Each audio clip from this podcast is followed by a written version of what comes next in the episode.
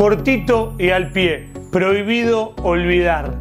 Recordemos a todos los que durante una Copa América dijeron que lo mejor era que Argentina no salga campeón. No los quiero ver festejando. ¿eh?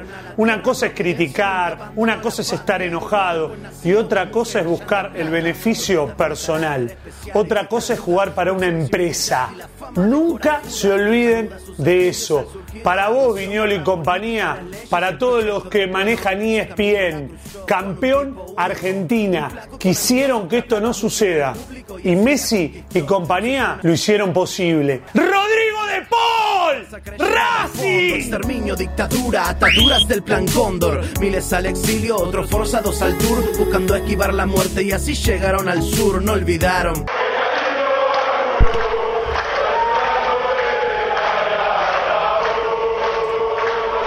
Brasil, decime qué se siente. Eso era, gracias. Gracias. Yo aviso que no estoy escuchando qué está pasando, entonces yo veo cómo Luan mueve el brazo al grito de Dios sabe qué. Y ahora te acabas de enterar. Claro, ahora me acabo de enterar de que, que estábamos cantando, lo cual está muy bien. Bien. ¿Qué carajo vamos a escuchar hoy? Decime qué pongo en el Spotify. Yo creo que hoy es tema libre los dinosaurios, o sea, tema libre los dinosaurios como en la, en la primaria. Sí. Es decir, hoy tema libre, bueno, entonces uno habla de los dinosaurios, otro habla del espacio. Bueno, entonces ya elegí lo que vamos a Yo creo que hoy es válido poner cualquier cosa porque estamos de festejo. Listo, vamos a poner esto entonces. Bueno, está bien. ¿Va bien? Sí, sí, sí, yo creo que va bien. Eh, creo que tenemos que, que sincerarnos primero que nada y decir que hoy no tenía sentido hacer un programa hablando de música, básicamente. Hoy, hoy no tenía ningún sentido. Va a ver, puede tener sentido. Si uno es de Noruega y quizá tiene ganas de saber qué pasó entre el 76 y el 80 y pico en la Argentina con la música, puede llegar a querer escuchar el programa de música. El resto de la gente bien, ¿no? No, no, y además, quizás yo le, le pido mil disculpas a alguien que quería escucharlo. Hoy, al menos yo no tenía ganas de hacer ese programa. Iba a ser imposible hacer un programa sobre el rock nacional sin hablar de Messi cada 30 segundos. Claro. Es como, no, porque en el, en el 78 está el recital, como Messi cuando... Entonces, para ahorrarnos eufemismos al pedo, para ahorrarnos estar comparando constantemente con lo que ocurrió este sábado, vamos a hablar de lo que se nos canta las pelotas, básicamente. Me parece muy bien, nos lo merecemos. Creo que nos lo merecemos. ganado. Sí, sí, sí. Así como Messi se lo merece, bueno, creo que nosotros nos merecemos hoy poder hablar de lo que queramos. O sea que, eh, hablando de Messi se lo merece, no hizo ningún videito el Chapu para esta copa, ¿no? No tengo idea. Creo que no he visto ninguno, por lo menos ninguno se viralizó. Me cae muy bien el Chapu Martínez. ¿Sí? Sí, estuve con él en Mar del Plata comiendo un asadito, todo, bueno, se lo de piola lo hago, copado. Mira vos, no, no, no conocía la- el poder de tus amistades, la verdad. Humildón. Un tipo tranquilo. Muy bien. No era sorete. Lo cual está bueno. Porque cualquiera con un poquito de hace soretea, este realmente. Hay gente que con mucho menos mucho ya, ya se soretea, ya te tira con la chapa, ya te dice, no, mira, yo hago presencia en boliche, hermano, no, no me vengas a... Claro. Pepa, el de Gran Hermano, que compró 10 kilos de lechuga. Martín. Pepa, oh mami. Qué cosa maravillosa el Gran Hermano. Aparte creó toda una... Yo creo que la categoría de mediático en gran medida fue fortalecida durante un tiempo largo por Gran Hermano. Y sí, porque además eso le dio la posibilidad al, al pueblo, a Claro. la gente, de sentir que ellos también podían transformarse en mediáticos, porque es gente que teóricamente solamente participó en un reality show. Y además eran personas que no tenían ningún otro otro mérito, al menos los en- famosos. No, porque yo creo que hay gente, hay gente que es famosa, decía, a ver, qué sé yo, eh, Campanella. Es un tipo que es famoso, claro, y es cineasta, entonces, bueno, es famoso por ser Ah, cineasta. bueno, pero estábamos más del lado de la farándula. Mismo caso para actores, para personas allegadas, hasta personas llegadas a actor, por ejemplo, eh, Guido Zula. Bueno, aunque sea decir, mirá, la verdad es que era el hermano de Silvia Zuller, entonces se hizo famoso por El acá. hijo, creo. No, el, ¿El hermano? creo que es el hermano. A ver. Vamos a chequear. la- Qué, qué pena que no está la Milo, boludo. Sí, Milo es la que nos tiene que, que tirar estas cosas porque Se estaría muriendo si estuviera Sí. acá igual. Porque Yo creo que- que- Detesta el fútbol. Hermano de Silvia Zuller. Ajá. Estuviste muy bien, boludo. ¿Por qué? ¿Por qué sabes eso? son datos que uno no sabe por qué sabe. Ah, mirá, y, y el, y el otro hermano, Marcelo Zuller, era futbolista. ¿Viste que todos lo íbamos a linkear con fútbol hoy? Todo- hoy todo va a ser linkeable con fútbol y si no lo vamos a forzar. Seamos sinceros, si no lo podemos linkear lo vamos a forzar igual. Yo tengo un... eh, ¿Vos estás escuchando la música de fondo o algo? No, no estoy escuchando. Te- te Escucho así como, como un eco lejano del pasado. Bueno, listo, entonces te lo voy a mencionar enseguida y no te voy a poner el audio en vivo si no lo vas a escuchar. Y pero la gente sí lo va a escuchar. Yo de último puedo hacer como que lo escucho, no hay Qué ningún tipo problema. solidario, boludo. Bueno, enseguida entonces lo pongo. Yo pongo cara de, oh, mirá qué interesante. Y listo. Y listo, no pasa nada. Total, nadie se entera. Es verdad, es verdad, es verdad. Bueno, pará. Los mediáticos salidos de Gran Hermano son una cosa maravillosa que no tiene nada que ver con el triunfo de la escaloneta. Así que vengámonos para este lado. Porque viste que a nosotros nos cuesta re poquito irnos, boludo. Nos cuesta mucho más mantenernos en una, solo, en una sola senda. Tenemos, creo, aunque sea, La única forma de, de unir Gran Hermano con la escaloneta es desde el día que fue Maradona a visitarlo. Es que te iba a decir eso. No me manden en cara, boludo. Sí, sí, yo te iba a decir, mirá, igual tiene, tenemos una manera de vincularlo porque uno de los grandes sucesos de Gran Hermano fue Maradona entrando a la casa y tirando algo que no se sabe qué es Al piso. al piso. Y mucha gente a los saltitos y qué sé yo. Pero creo que esa es la única vinculación que puede tener Gran Hermano con, con el fútbol, que igual de todos modos otra vinculación es que nos ha dado grandes momentos televisivos, Gran Hermano. Hubo un gran hermano que no es argentino, me hubiera gustado que lo sea, que tienen un jacuzzi y se hacen caca. Sí, no, no, no, sí, sí, Brasil creo que es eso. Maravilloso eso, ¿no? Sí, sí, sí, sí. No, no, pero tenés la pelea de Real, que esa es maravillosa. La del chabón que le dice andá, Munro. No me acuerdo de eso. Ahí, ves, para estas cosas tiene que estar eh, la Milo porque yo estoy, pero nadando en, en- en un océano desconocido. Pero si mal no recuerdo, uno de los miembros de, de una de las casas de Gran Hermano, en un momento se pelea con Real en vivo. En vivo. Claro, en el cual Real le dice, yo también tengo códigos de barrio, porque vos sos de no sé dónde era el vago, y yo soy de Munro, yo también me crié en un barrio. A lo cual el otro lo mire, estaba tirado en el sillón mirándolo y le decía, sí, sí, sí, anda, Munro, anda. De- delirada absoluta hasta que obviamente en un momento se dieron cuenta que no tenía ningún sentido lo que estaba haciendo Real y dijo, bueno, hasta cortemos acá porque me están bailando. Pero un enorme momento televisivo, la gente que, que- lo quiere buscar en YouTube, aparte de pasarla mala real, ver- verla pasarla mala real siempre es divertido. Así como fue divertido ver ayer perder Inglaterra, Es verdad, boludo. Yo creo que... que- Que tenía gran seleccionado encima. y pero la amargura es muy difícil de... Es muy difícil de sostener. Es muy difícil romper con un ciclo de amargura cuando vos solamente saliste campeón del mundo una vez y nunca ganaste una Eurocopa. Inglaterra es como el pibe que tiene la Play, te invita a jugar y le gana siempre. Los chabones inventan el fútbol, lo popularizan y pierden. Y hay un poco de justicia en eso. Es verdad, justicia divina, justicia poética. Sí, sí, aparte habían clasificado con un penal muy dudoso. No sé si seguiste algo de la Eurocopa. No. Eh, básicamente, no te perdiste demasiado por no seguir la Eurocopa. Al menos para mí me resulta aburridísima. Ocurrieron cosas jodidísimas como Christian Eriksen que tuvo un paro Sí, cardiorrespiratorio eso, eso sí lo vi. en los primeros 40 minutos de la Eurocopa. Eso sí lo vi, pobre muchacho. Sí, pobre, pobre tipo porque igual además, imagínate que no juega nunca más al fútbol. Y por lo menos por un tiempo. Capaz que si encuentran que tiene, lo solucionan y puede volver a jugar, pero. Y pero- El cagazo que se llevó. Claro, pero, a ver, para un club, ¿cómo contratás a un chabón que tuvo un paro re- cardiorrespiratorio durante un partido? ¿Con qué seguridad vos podés decir, no, mira, la verdad es que no le va a pasar nunca más? Porque hay que, hay que tenerla en la espalda el Chess no murió un jugador dentro de la cancha. o se me murió un jugador en un entrenamiento. No es fácil y yo creo que nadie quiere correr ese riesgo, además con un jugador que es una estrella internacional y que es caro, digamos, no está diciendo, che, me voy a traer al 3 de ferro, mira, si se me muere lo corro para el costado y seguimos jugando. De encima te va a gastar guita.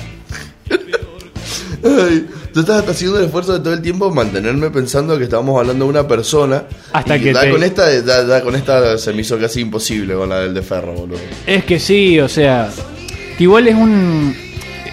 A ver, dentro de toda la estupidez del lenguaje futbolístico, una de las cosas que, que nos ha hecho es el objetivizar a los jugadores de fútbol.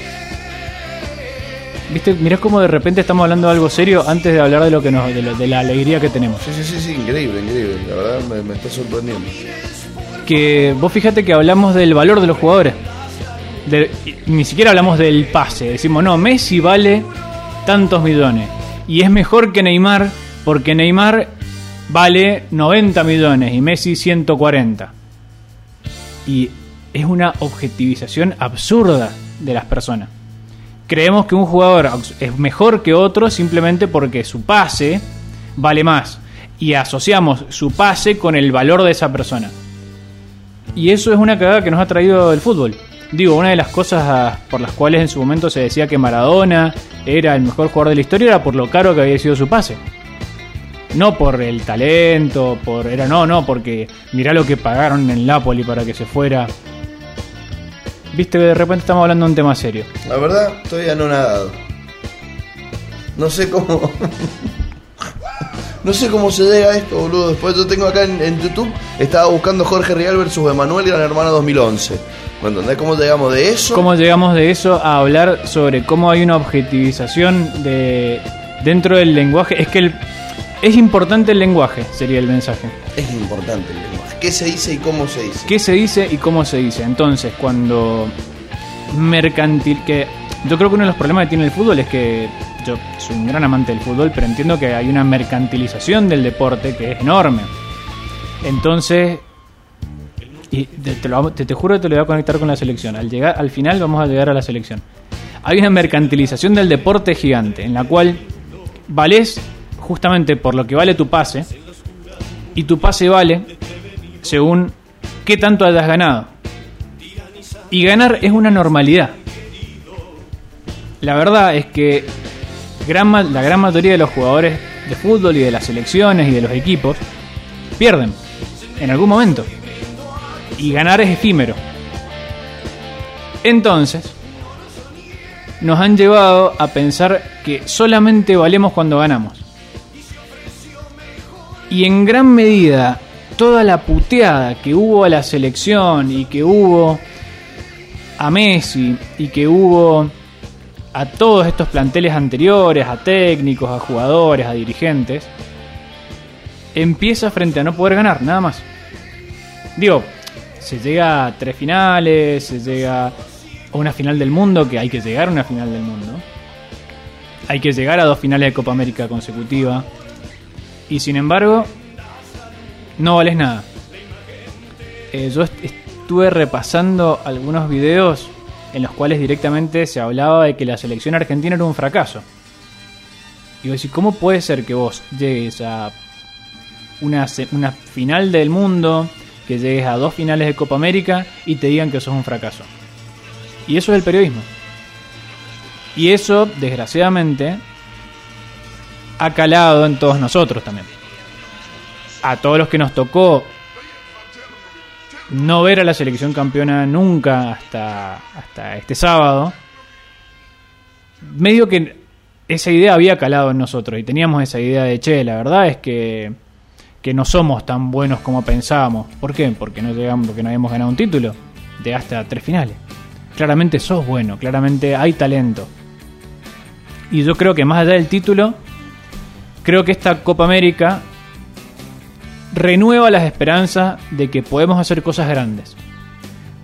¿Por qué? Porque está bien, hay una cosa que yo vengo diciendo hace como un mes, que Messi por fin levantó una copa, que era lo más importante. Ahora, que aparezca un pibe como Emiliano Martínez, sí, el Dibu Martínez, que aparezca Cuti Romero, que aparezca uno que había aparecido, pero que apareció muy bien en la selección, como Montiel, que es un jugadorazo. Que Lo Celso juegue al nivel que está jugando, que De Paul juegue al nivel que esté jugando. Te hace ver, bueno, no solamente es vamos a darle una Copa Messi como si fuese el premio a la trayectoria. Además tenés un plan a futuro. Y creo que eso también te ilusiona, el decir, che, hay futuro, hay esperanza, hay un horizonte al cual seguir. No es todo una mierda como muchas veces nos hacen creer. Nos hace creer el periodismo en general. Es- eso es lo que hay que traspolar. Realmente creo que para quien, quien por ahí no es muy de la politiquería y es más del, del mundo del fútbol y, no le gusta el tema de por ahí meterse en discursos jodidos, no pueden negar que en los últimos no sé cuánto tiempo ya para atrás, ESPN se encargó sistemáticamente de tratar de demoler a la selección argentina, a su cuerpo técnico, a varios de sus jugadores, eh, en pos de algo. Eh, el periodismo deportivo es destructivo, no hay que ver más estos canales de, televisión, hay que hacerle un bo- boicot al, periodismo deportivo para que cambie y se transforme realmente en periodismo deportivo, eh. es asqueroso ver al Chavo Fuchs eh, peleándose con el resto del plantel eh, por el cabaret que hay o no hay en un club, por si un técnico se tiene que ir, se quiere ir, por si un jugador juega o no juega. O sea, le hace mucho daño el periodismo a un deporte Sí, fuera cual. de su mercantilización, porque es verdad que el fútbol ya no es lo que era. Yo ya no sigo a River como lo seguía antes, porque el fútbol ya no transmite lo mismo y, y esta victoria de la Argentina del sábado te hace acordar a esa época y te ayuda a festejar, te ayuda a evocar otros tiempos, pero realmente hay que tratar de... Es el deporte que, que- que- que conmueve a muchos. Bueno, traigámoslo de vuelta para este lado. Dejemos de darle rating a este tipo de, personajes nefastos, dejemos de comprar pescado podrido, empecemos a tratar de disfrutar de este deporte popular maravilloso que tiene el, el mundo y que corre por las venas de gran porcentaje de- los habitantes del territorio argentino. Sí, además eh, estoy de acuerdo con eso y creo que, como decís vos, el periodismo en general ha hecho una transición de discutir sobre un tema en particular, ya sea fútbol, ya sea política, ya sea economía, a un planteo emocional y sensacionalista y parcial de lo que sea. Sí, es periodismo de opinión. Es periodismo de opinión Puro. disfrazado de periodismo objetivo. Ayer eh, estaba charlando con mi familia y charlábamos un poco de lo que de lo que decían en los medios y utilizan algo que no nos vamos a poner en análisis del discurso acá, pero muy brevemente te tiran. Scaloni es un técnico con poca experiencia. De por sí eso ya es discutible, pero no importa. Pero suponete que es, algo que a, primera, a primeras luces parece lógico. Sí, lo dijo hasta Maradona. Sí, sí, el sí. Mundial de Motociclismo, dijo el Diego. Scaloni es un técnico con poca experiencia. A renglón seguido. Entonces, que juegue María está mal. De Paul no tiene que jugar. Entonces, tienen que llamar a otro 9. Entonces, ¿quién es este Emiliano Martínez que lo trae este otro que no tiene experiencia? Toda de Scaloni, eh, la del Diego. Sí. El gol de, de hay la Argentina. técnico porque desconozco quién. Ah, eh, ¿sabés quién es el cuerpo técnico de la Argentina? Ese es un No, dato digo, importante. de- desconozco quién habrá sido el que lo vio a Diego Martínez, pero se lo vamos a agradecer a Scaloni y su gran cuerpo técnico. Es Walter que- Samuel, el Roberto Adala y mm, el gran ídolo de Leonel Messi, porque es el ídolo de Leonel Messi, ¿no? Sí. Pablito Aymar, de Río Cuarto. En un paréntesis, qué lindo salir campeón y poder abrazar a tu ídolo. Un espectáculo. O sea, es como medio, medio un relato fantástico. Sí, sí, sí. En una de tus últimas posibilidades, ¡pum! Salís campeón, ganás y encima podés abrazarte con tu ídolo. Sí, porque además generalmente en, en- en- en las películas nos muestran que el mentor, el ídolo, se va antes de este triunfo y acá se pudo abrazar. Tal cual, Con Pablito. tal cual, tal cual. Maravilloso lo de Messi en el medio de la cancha haciendo videollamada con su familia, boludo. Su señora, los hijos. Un espectáculo. Sí, pasa no que nos además- sirve nunca más decirle a alguien que estamos ocupados y no le podemos volver el llamado. Sos consciente de eso. O sea, después de esta de Messi. Después de este Messi, ¿qué estabas haciendo? sí, sí, que- no, sí, sí, sí, no existe. Mira, si Messi Salvo que puede... esté jugando un mundial que todavía no lo hace. Claro, tal cual. No, no, pero es que estaba festejando un mundial. Y, pero también es cierto que llevaban 60 días sin ver a la familia, entonces es como, bueno. Un maestro, Flaco tiene las prioridades, pero completamente en orden. Y, y- demuestra desde, desde. A ver. En su momento era. vendía criticarlo. Hoy ya no vende criticarlo, ¿no? Hoy ya no se pide ese tobillo hinchado como el de Maradona porque vimos el ensangrentado de Messi. Ya no se pide que levante una copa porque levantó una. Algunos seguirán pidiendo que levante la, la Copa del Mundo. O algunos seguirán pidiendo que hubiese levantado la del 2014. O que hubiera cantado el himno antes. La gente pide gilada. Mira, yo... Vimos al candidato de Juntos por el Cambio por provincia de Buenos Aires hablar del ídolo eh, raro, del ídolo que no motiva, del ídolo psicológicamente inestable de Lionel Messi y festejar en Twitter después su maravillosa victoria. Sí, sí, el famoso Dame una manes. Dame una mano.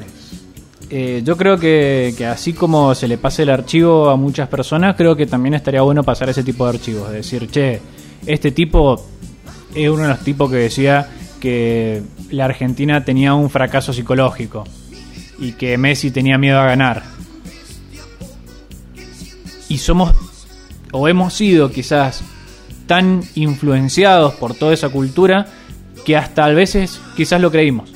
De, Sí, yo hoy, hoy venía manejando por acá y, me acordaba de un pibe que, que yo le había vendido el viaje egresado hace como, no sé, siete años atrás. Que el pibe todo el tiempo manifestaba su, su banque a Cristiano Ronaldo versus Messi. O sea, no era solamente me gusta Cristiano Ronaldo, porque puede ser tu jugador preferido. A Está muy bien. eh, mi jugador preferido de todos los tiempos es Juan Pablo Sorín. Y no es el mejor jugador de todos los tiempos, pero es el que a mí más me gusta. Qué Pero- juego raro que elegiste. Juego raro, ¿no? Pero no, pero no era, ah, aguante Sorín, eh, muerte a tal. Y, y muchos eran como esto, no, no, aguante Cristiano, eh, Messi y Caca. Claro. Flaco, démonos cuenta hasta dónde llega muchas veces el, periodismo, que por ahí en, en su, ingenu- en su ingenuidad eh, falsa, simplemente se manifiesta o simplemente informa. Para nada, todo responde a algo. Todo responde a un interés, a un interés de rating, a un interés de dinero, a un interés de pautado, a un interés comercial. O sea, lo muestra inclusive hasta la película Papeles en el Viento, si no la vieron, bonita de Peretti, eh, Diego Torres y mm, Pablo Rago, si mal no recuerdo, donde le pagan a Rabinovsky, eh, el de los Lelutier, Sí, porque- Rabinovich. Rabinovich, porque eh, mencionara a este jugador en la radio, en la radio, en la radio, en la radio, para que le levantara el valor, preguntaran por él y lo compraran. O sea, estas son cosas que pasan, muchachos. Esto pasa, esto es real. Y pasa un montón de, che, a ver, inflame a tal jugador, llévamelo a la selección, porque un jugador que va a la selección, de hecho hace un par de años, estaba esta idea de los jugadores falopa que los convocaban para un amistoso y después no los convocaban más. Y atrás de eso había guita. Atrás de eso habían representantes que muchas veces decían, che, mirá, convocámelo un partido, mirá, organizé un amistoso con el Congo, convocámelo a Roberto Zanabria, 9 de Cambaceres, que juegue 10 minutos, que entre, se pone la remera a la Argentina y te lo vendo más caro. Y eso no solamente pasa en la Argentina, pasa en el mundo. Esa es otra cosa que hay que aprender. Porque nos venden siempre de que acá estamos mal, acá estamos mal, acá estamos mal, acá estamos mal. Dejemos de mirarnos el ombligo, argentinos, que somos muy de mirarnos el ombligo. Sí, muy, muy bicho bolita, estar ahí. Todo el tiempo y, y démonos cuenta que pasa en muchos lugares. O sea, hubo destrozos eh, después de la final de la Eurocopa. Y en antes, Inglaterra. antes, previo ya se estaban cagando a piña. Hubo una recontracagada piña entre los ingleses y los italianos. Y ahí nos llevan 70 años de peronismo, gente. Lo cual está, está bueno que tengamos en cuenta, porque es como decís vos, por ahí solemos caer en, la, en el verso de no, esto pasa porque somos Sudamérica, esto en Europa no pasa. A ver, fíjate si no. A ver, fíjate si no pasa que engorden jugadores, que haya... Bueno, el caso más grande de la selección española con, con el Real Madrid y, las peleas internas que tienen para, che, convocame a jugar el Real Madrid. Eh, la verdad es que en gran medida la UEFA está controlada por tres o cuatro clubes y nada más, que es algo muy parecido a lo que pasa con Conmebol.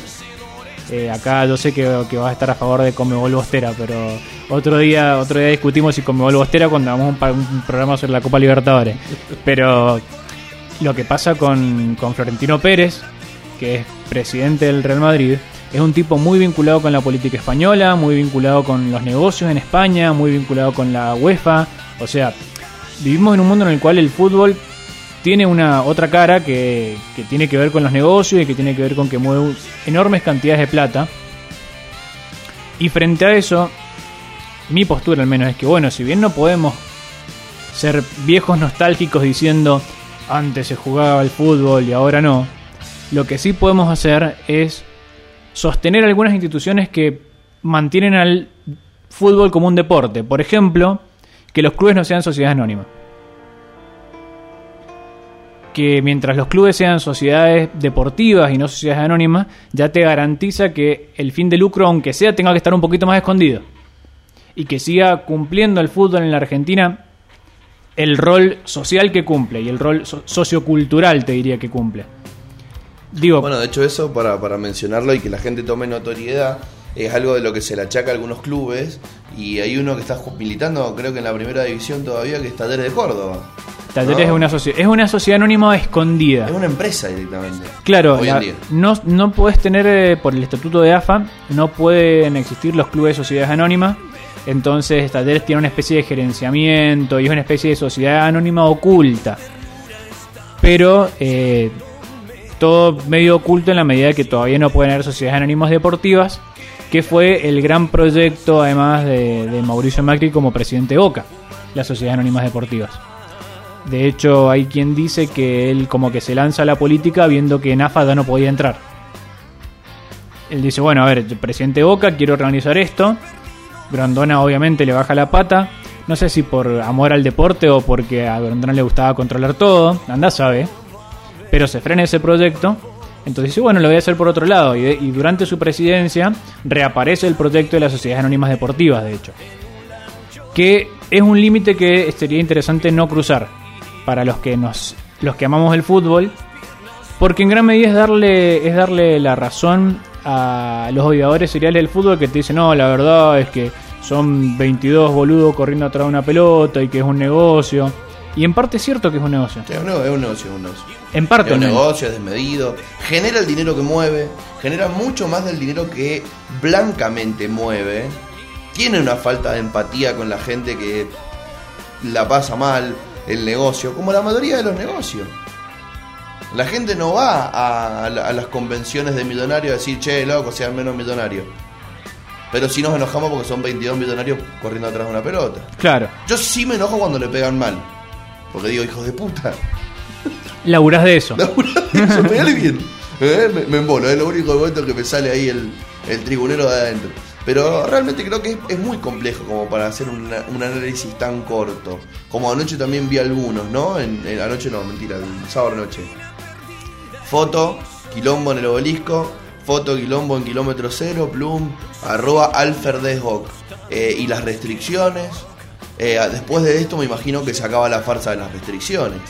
Janina La Torre preguntando por qué puede haber eso en el obelisco, ya no lo dejan volver. Y quizá no googleó dónde queda el obelisco, pero queda en la Argentina, así que eh, ahí está la Yo tengo una tengo una respuesta para Daniel La Torre. Que también esto sería mu- mucho mejor por lo faseando, pero no importa. La respuesta para Daniel La Torre es: Janina, quédate en Estados Unidos porque sos cábala. Nosotros ganamos con Daniel La Torre en Estados Unidos, creo que hasta Qatar, de mínima, podemos pagarle estadía y que deje de romper las pelotas acá. Yo creo que con la cantidad de boludeces que debemos pagar con los impuestos, ah, se ponía, se cruzaba de idea firme. Podríamos hacer un impuesto de Daniela La Torre y Sí. mantenerla. Yo pago.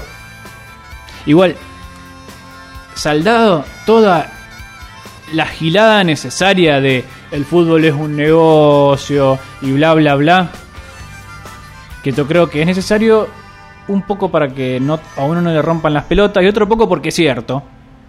Saldado toda esa discusión, qué lindo que es poder que hoy sea lunes y llegar con 10 kilos menos de piedra en la espalda. El mundo sigue siendo una mierda en un montón de aspectos. Puede ser. Sigue habiendo una pandemia. También. Seguimos teniendo un montón de contagios. Sí. ¿Habrá más contagios por los festejos en el obelisco? Posiblemente. No me importa. ¿Por qué? Porque la alegría popular es algo maravilloso y nunca está mal. Así Bueno, como es otra cosa que vendieron los medios. Lo antipopular. Para quien ocupa cierto lugar en la sociedad, le es una tarea el ser antipopular. Y la realidad es que ser antipopular no es ser más culto, sino disfrutar de algo menos. No te hace ser mejor ser antipopular. Y es algo que vendieron los medios de información. Populismo, populismo, populismo. No está nada mal lo popular. A todos nos gustan bandas populares. y o, no- o nadie sale a, ah, no, no, no voy a escuchar más esta banda, la escucha mucha gente. ¿Cuántos seguidores tienen? Uy, 39 mil me gusta en Spotify, no escucho más esta playlist. justamente como decís vos, yo Ay, creo- esta ropa la usa todo el mundo, no, no la puedo usar más, no la voy a usar más. No voy a usar más esta ropa, no, voy a- no me voy a vestir más en una sabes. Yo creo que lo más importante es eso que decís vos. Está bien, está mal. Mirá, más, más allá de que esté bien o esté mal, te hace disfrutar menos de algo. Claro. O sea, está bien, es cierto. eh, quizás no hacía falta que, que fuesen 300.000 personas a- al velorio de Maradona. Bueno, está No bien. falta no hacía. Está bien, quizás no, no, no, a vos no te hacía falta. A otro quizás sí. Y vos no lo querés vivir de esa manera, no lo vivas de esa manera, está perfecto. No rompas las pelotas. Hay una, una frase que, que me gusta mucho con respecto a esta- estos refutadores seriales de cosas. El famoso refutador de leyendas. Los famosos refutadores de leyendas que... eh, miren, a nadie, nadie te está obligando a que te guste la película. Está bien, no te gusta la película, andate. Ahora, no te pares en la puerta del cine a decirle a la gente que no entre. Ese es el problema.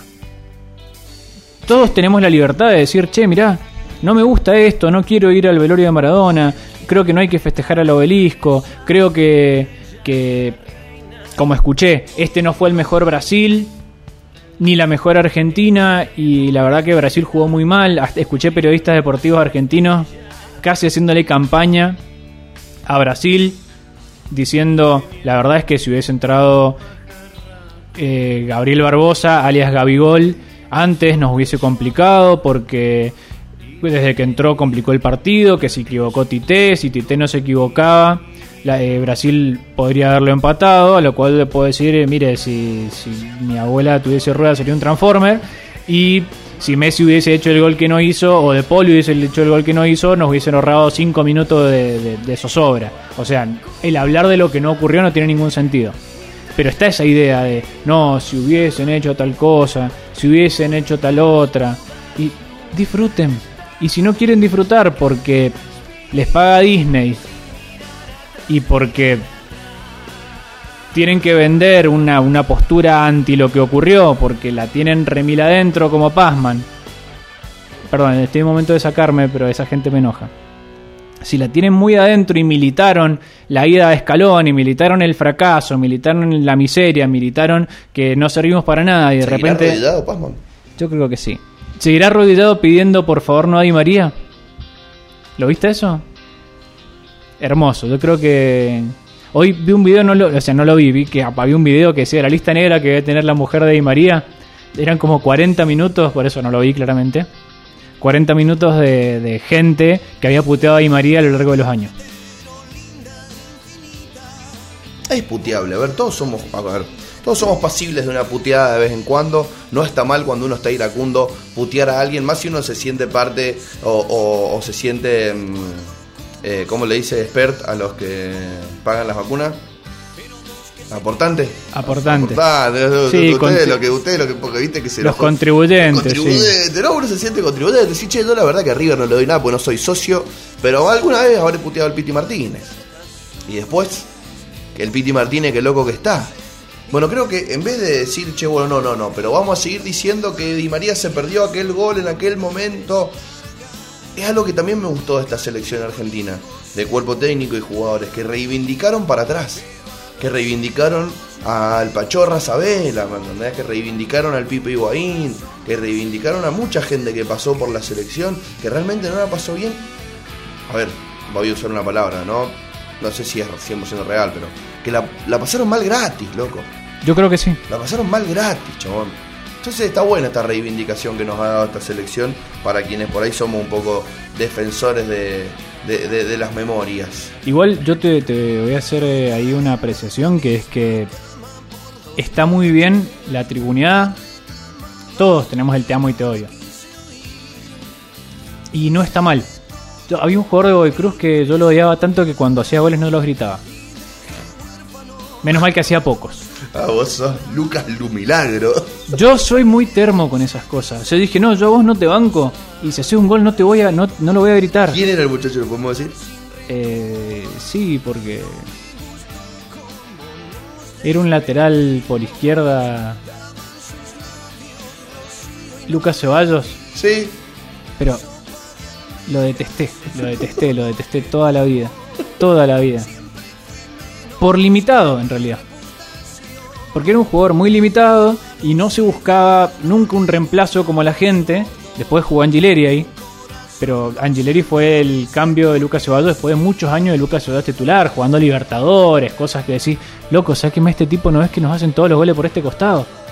Y un día el chabón hizo un golazo, decía que fue un 3 a 0 con Colón y fue el tercero. Así que fue como, ah, bueno, listo. Es más, tira en el centro y veo que viene corriendo Lucas Ceballos, mete un cabezazo hermoso en una contra. Dije, bueno, sí, sí, muy bien el centro. Qué mal salió el arquero. Qué mal salió el arquero. Sí, sí, en post. Pero, pero yo no soy periodista deportivo, entonces yo sí me lo puedo permitir, que yo creo que ese es el, el dato. Creo que las personas que forman opinión tienen que tener otra responsabilidad. Así como si nosotros nos juntamos a jugar a la pelota, yo no te voy a pedir que patees como Messi. La responsabilidad de patear como Messi es de Messi, no tuya. Porque él labura de eso. Bueno, la responsabilidad de opinar con altura, la, la responsabilidad de opinar con responsabilidad, la responsabilidad de opinar sabiendo que lo que sea que estás diciendo puede calar en la sociedad. Es de los periodistas deportivos, no del tipo que está sentado en un bar o que está charlando con los amigos.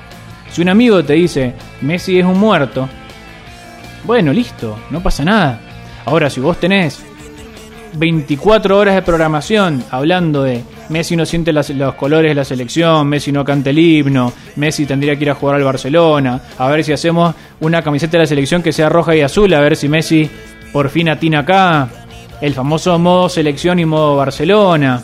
Si vos tenés, que son cosas que las han repetido tanto que nos las hemos terminado creyendo. Creo que a la postre no, no fueron ciertas pero la repitieron tanto y tantas veces que nos la hemos terminado creyendo, como hemos creído otras miles de sonceras que nos han ido metiendo todos los días, todos los días, todos los días. El famoso es que los argentinos somos así. No, si mandamos ayuda humanitaria a Bolivia. Dijo Patricia. Por ejemplo. El famoso discurso de la libertad. De gente que te viene a decir qué es ser libre y qué no es ser libre y qué es lo que tiene que cumplirse en un territorio para que seamos libres. Entonces, bueno, si los pobres se mueren de hambre, se morirán de hambre libres. Eso no es una falta de libertad. El no poder elegir si comes o no comes. Ahora, el no poder irte a Miami, qué falta de libertad.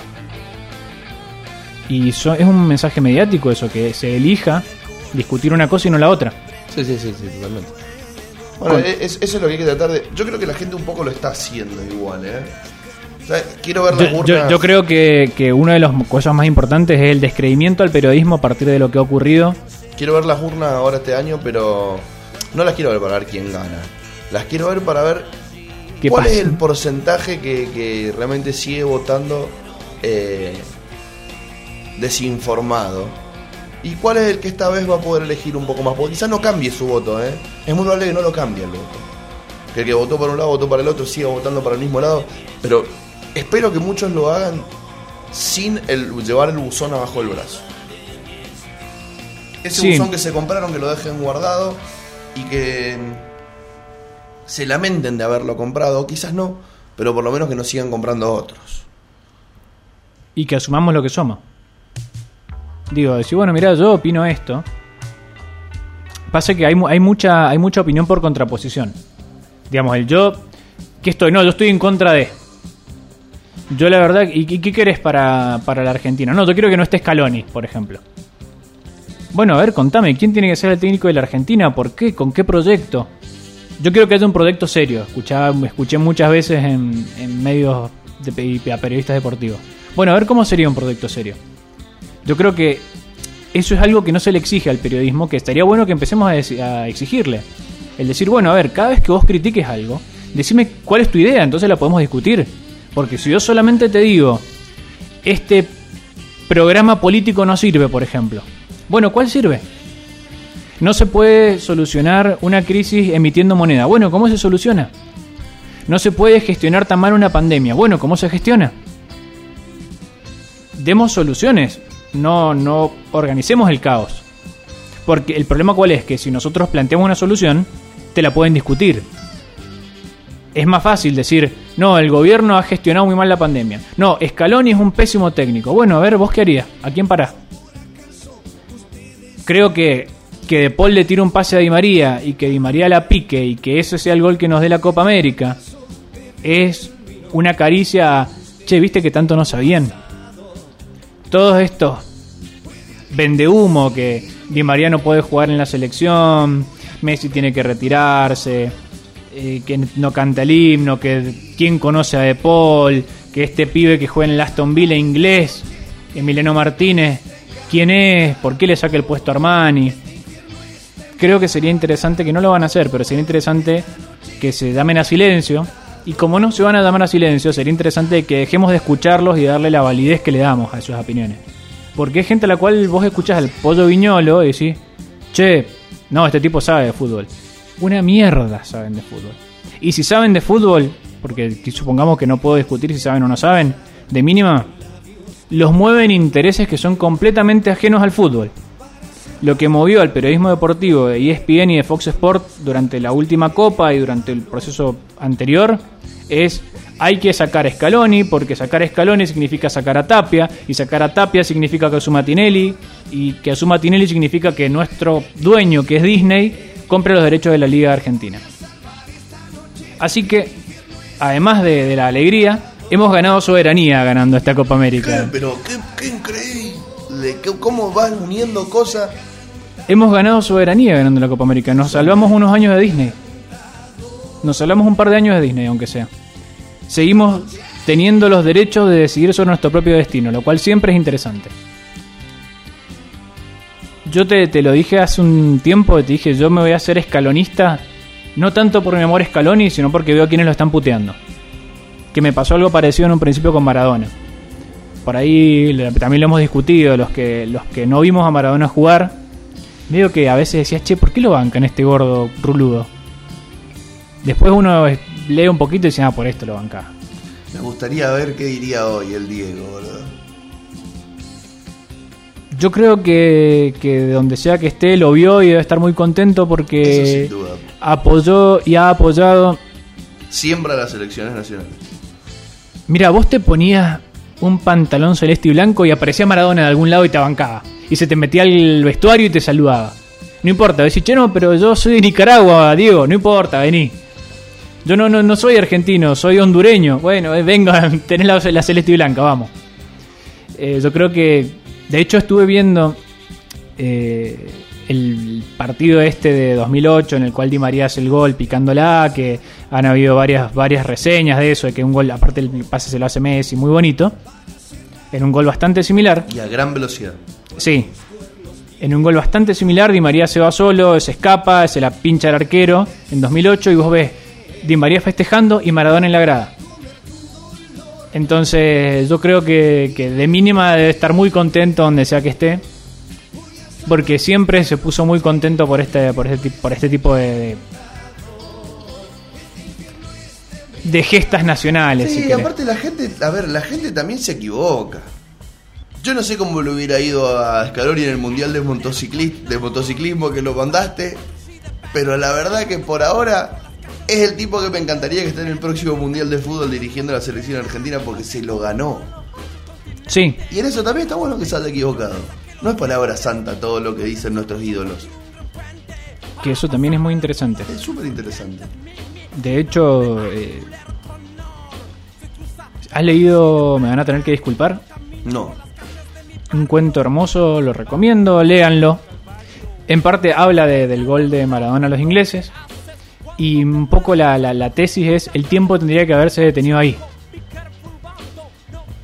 Y un poco dice, bueno, y ya que el presente ha decidido seguir, o el futuro ha decidido seguir acumulando días ordinarios, después de ese momento perfecto, bueno, mi deber aunque sea es recordar ese momento perfecto. Y yo creo que un poco es eso con Maradona. Decir, mira, después habrá gente que esté contenta porque va a putear a- al Vaticano y a decir que tenían que vender el techo porque era de oro. O habrá gente que esté contenta porque bancaba a Chávez y porque andaba con una, una gorrita de Venezuela. Y habrá gente que no, la verdad que no me importa. Digo, Maradona, más allá de lo que, de lo que representó post jugador de fútbol, es un ídolo popular y es la figura del pibe que sale de Fiorito y llega a ser gigante y llega a codearse con los más grandes y codeándose con los más grandes no le tiene miedo de decir a la FIFA que son unos ladrones y no tiene miedo de seguir juntándose con quien él quería y cuando lo invitaban a sentarse en la mesa de los poderosos él prefería seguir del lado de los humildes. Eso es lo que se reivindica de Maradona. Eh, yo me acuerdo de, haber discutido con, con gente cuando, cuando falleció que decía, no, pero viste que, que Maradona y que los hijos y que qué sé yo, pero si no estamos festejando el Día del Padre. Nadie le quiere, nadie lo, lo, lo, banca ni por buen padre, ni por hombre sano, ni queremos instaurar el Día del Falopero, no. Lo queremos por otra cosa, Maradona. De- y a toda esa gente lo queremos por otra lo queremos por otra cosa. ¿Qué te pasa? ¿Te- ¿No te gustó lo del día del falopero? Me lo imaginé, me lo imaginé. Me imaginé los festejos, boludo. Festejo. Es que fue muy loco porque está en Argentina da- damos para todo. O sea, Sí. después de haber visto la gente en el patrullero de fiesta con la duta, eh, dije, no, no, este país es maravilloso. Bueno, me imaginé el festejo del día del falopero. ¿Sabes qué? Los dealers chochos esa semana. En Sí. vez de la semana de la dulzura, Happy la hour. semana de la, pal- de la falopa. La Oh, semana de la falopa. ¡Qué maravilla, boludo! Sí, no, no, igual se puede dar a cosas muy jodidas, del estilo de, de- mensajes acosadores, al de si me das un beso por un bonobón por esto que me das, no, no, no, yo creo que no está bien, no está bien. Eh, me parece muy interesante esto que estamos haciendo de ser. de elegir un lado frente al revisionismo histórico. Y es el lado de. Otra vez lo mismo que hablamos hace un rato. Lo vamos a dar para adentro al revisionismo histórico. Lo charlaremos entre los que ya sabemos de qué lado estamos. Puertas para afuera. Pero solamente puertas para adentro. Porque es verdad que muchos no se mueren en el momento indicado. No se murió Charlie en el momento indicado. No se murió Maradona en el momento indicado. Y muchos no se mueren en el momento indicado. En el momento indicado se mueren pocos. Ahí tenemos una discusión porque para mí el momento indicado es nunca. Bueno, pero es que después quedan vivos en la memoria, etcétera, etcétera, etcétera. Sí, sí, pero Pero, pero el, el momento de. pero vos sabés lo que yo hubiese querido. Que siga Que- vivo Néstor. No, señor. ¿Por qué se murió en el momento, indicado? Fue el revisionismo histórico. Eso es re discutible, pero otro día lo vamos a discutir. ¿Vos sabés lo que yo hubiese querido que Maradona, aunque sea en cama, se hubiese enterado de que Messi ganó la copa? Y que Argentina volvió a ganar un título. Para mí no es el momento indicado. Pero lo, feliz que me hubiese hecho ver un video de Maradona tirando, "Eh, eh", no me importa. Pero ver a Maradona felicitando a Messi, yo creo que es un momento que nos privó la vida. Nos regaló otro hermoso, que es Messi por fin pudiendo levantar una copa. Pero creo que queda el resquemor, si querés, de, che, por unos meses no tuvimos la imagen de Maradona pudiendo saludar y felicitar a Messi. Que hubiese sido un momento hermoso. Entonces no fue el momento indicado. Es lo que pasó. Para mí no hay momento indicado porque no sabes lo que te estás perdiendo después. Y yo creo que uno puede tener un momento de genialidad hasta en el último instante de su vida. Es cierto, como decís vos, normalmente los momentos de genialidad ocurren como por el medio. Y después muchas veces hay tiempo al pedo. Pero también hay, hay casos de momentos de genialidad en los últimos instantes de su vida. Y yo creo que en parte la, la idea de. Me, pongo medio filosófico al pedo, pero en parte la idea de redención o la idea de, legitimación es que uno puede tener hasta un momento de, de genialidad y de, generosidad hasta en el último momento de su vida. Entonces no hay momento correcto para morirse. Principalmente para todos aquellos que no estamos seguros que viene después. Porque si tuviésemos tan claro que viene después, te puedo decir, sí, mira, loco, la verdad que llegaste hasta acá. Total, no te das problema si lo que viene después es Acapulco. Así que andate ahora, deja un recuerdo lindo y después te vas a rutear o te vas a hacer feliz. Pero no sabemos qué viene después. Entonces frente a eso no hay momento. Yo te digo, había, había un momento de tristeza pensando, che puta, y por unos meses no lo vio Maradona. Por unos meses nos llevamos, nos, nos perdimos la imagen linda de Era toda la bandera de Morla, la concha de tu madre, en el. Podría haberlo sido. Podría haberlo sido, podría haber sido mi bandera. Y después, bueno, mirá, está bien, es cierto, que te manden a dirigir el mundial de, de- de motociclismo o, o a competir, no sé, no, no, no está claro si querían que dirigiera o compitiera. Imagínense si este tipo dice que quiere ir al mundial. Al mundial de motociclismo, bueno, digno del Diego. Que era un gran declarador. Bueno, pero es que esto también va en esto mismo que dijiste vos hace un rato. O sea, no estamos festejando el Día del Padre. Bueno, es su opinión. Listo, está muy bien, él es así, es polémico. ¿Le gusta eso? Listo, punto final.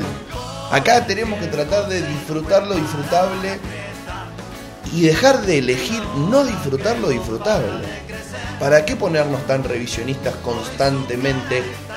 Puertas para afuera. Y en, esa- y esas contraposiciones pelotudas, eh, el decir, por ejemplo, Maradona o Messi, Son cosas que yo no entiendo, no entiendo, no entiendo. Sigo sin entender.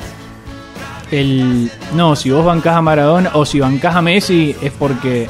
¿Por qué? A mí me gusta responder encuestitas en Instagram de este oeste. Me divierto. Cuando alguno las está haciendo, las hago. ¿Me entendés? Por ejemplo, vas, vas andando y te ponen, milanesa con puré o milanesa con fideos de espagueti. ¿Qué? ¿No te gusta? No es que no me gusta, me parece que, que los videos. O sea, para mí son dos platos que están bien por sí solos.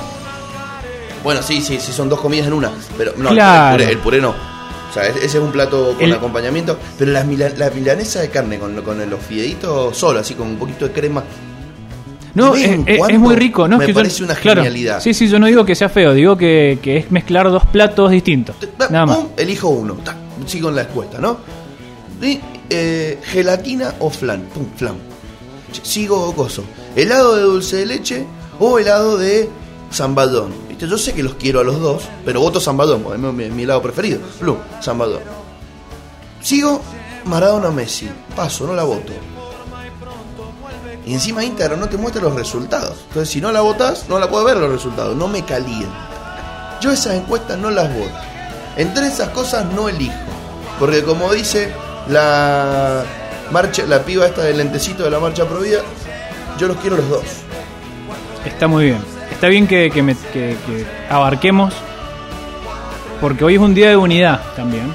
Así que está bien que abarquemos a todos todo lo que todo lo que se pueda abarcar.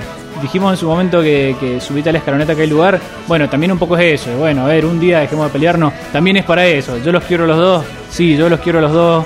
Por dos cosas muy distintas. Eh, yo voy a decir que yo en su momento puteaba a Messi. Creo que todos hemos puteado un poquito a Messi. Y dentro de esa, mm, de esa discusión, si me hacías elegir, elegía a Maradona.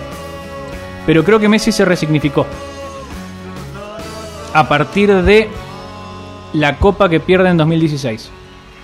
El volver de Messi, el decir, che, esto no es para mí, pero voy a intentar igual, creo que lo resignifica. Creo que, como te decía recién, para mí Maradona es la figura más importante de el pibe humilde que llega a codearse con los poderosos y la figura que en su momento nos era el embajador argentino en el mundo, por decirlo de una manera.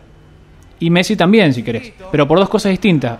Maradona es el pibe humilde y Messi creo que por lo que ocurrió termina siendo una especie de el premio a la, consistencia, el premio al esfuerzo, el premio a mantenerse creyendo en algo por más que todo se fuese a la mierda. Porque mucho más fácil hubiese sido quedarte jugando en Barcelona donde ganaste infinidad de títulos. Y la verdad es que Messi tenía 37 títulos de clubes antes de la Copa América. Y aún así, mucha gente que lo conoce ha salido a decir nunca lo vi tan contento. Entonces el haber peleado tanto por algo, por más que no solo que era difícil, por más que era mucho más fácil hacer otra cosa, porque digo, historias de conseguiste esto por más que era difícil, cuando no tenías otra opción, son muy lindas, pero siempre está eso el bueno, sí, la verdad es que, qué sé yo, Will Smith en En Busca de la Felicidad, el tipo que sin un mango va y duerme en la calle y qué sé yo, sí, está bien, es cierto, una historia muy bonita, pero es, es creo, mucho más válido cuando es, che, mira, yo elegí este camino, que era el camino, el camino del héroe, el camino de la dificultad, el camino de, de la aventura, el camino del peligro, cuando podía estar tirado en mi casa comiendo pancho. Cuando yo podía estar en Barcelona donde jugás en automático y te van a, te van a querer y donde ganaste todo. Y ahora se, se romantizan ciertas cosas y, y está bueno también hacer brega por las otras. Que yo creo que no está mal también que haya gente que diga yo elijo la comodidad. Pero creo que quizás lo más reivindicable que tiene el título de Messi es eso, el- un tipo que durante al menos 10 años ha soportado críticas de vos no cantás el himno, eh, no no- me acuerdo el no se sabe el himno, que era, es muy vieja esa. Bueno, el, fútbol y su entorno hacen este tipo de cosas y uno por ahí no lo dimensiona. El miércoles pueden venir a escucharlo a la mil y van a escuchar todo lo contrario de lo que estamos hablando hoy. Y también está bien, son distintas posturas, ¿no? No tiene por qué a todos fascinarles tanto lo que a nosotros nos fascina. De- a ver, de por sí estamos haciendo un programa que teóricamente iba a ser de música y hemos sido tan termos que dijimos, mira, la verdad que no, no nos va a dar para hablar de música porque queremos hablar de fútbol y queremos hablar de lo que ocurrió y queremos hablar de que estamos todos contentos.